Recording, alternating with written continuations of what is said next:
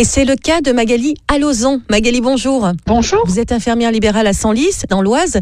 Alors déjà, on a juste envie de savoir comment est-ce que vous allez ben, En fait, on essaie de composer avec euh, toutes ces informations. On a quand même du stress au quotidien, on ne va pas se cacher.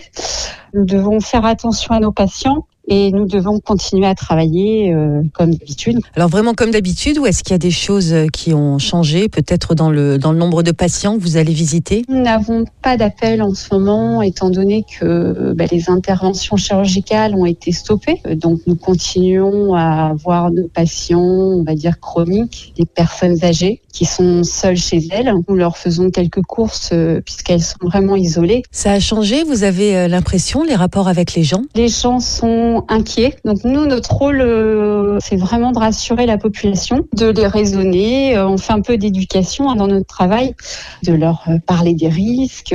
Là, en ce moment, c'est vrai qu'on prend beaucoup sur nous, même si on ne le montre pas, on a du stress. Hein. Et du coup, c'est pas trop difficile quand on rentre à la maison le soir? À la maison, on essaie de se détendre.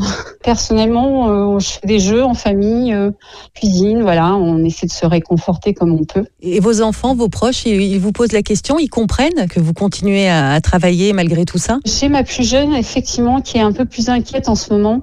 Il a fallu vraiment que je lui explique euh, que je ne me mettais pas en danger. Donc depuis, euh, elle est un peu plus rassurée. Mais c'est vrai que on n'est pas pareil non plus. Nous, on est préoccupés, hein, comme toutes mes collègues. Oui, vous échangez peut-être davantage. Ah oui, tout à fait. Oui, oui, ça crée des liens. Oui, on essaie de, de, rire un peu aussi ensemble. Oui, on garde le sourire, on garde aussi une certaine forme d'humour pour tenir. Oui, voilà, c'est ce qu'il faut. Oui, oui. Donc moi, j'essaie effectivement de, dans ma voiture, d'écouter un peu de musique et bah, d'appeler ma famille, prendre des nouvelles, euh, de rassurer euh, notamment mes parents qui s'inquiètent aussi.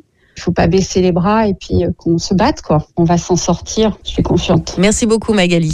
Et vous pouvez vous aussi les aider ces infirmières, c'est très simple, il y a tout un tas de plateformes qui ont été mises en ligne, des plateformes d'entraide pour faire les courses par exemple ou pour garder les enfants des soignants en première ligne.fr ou je veux aider.gouv.fr.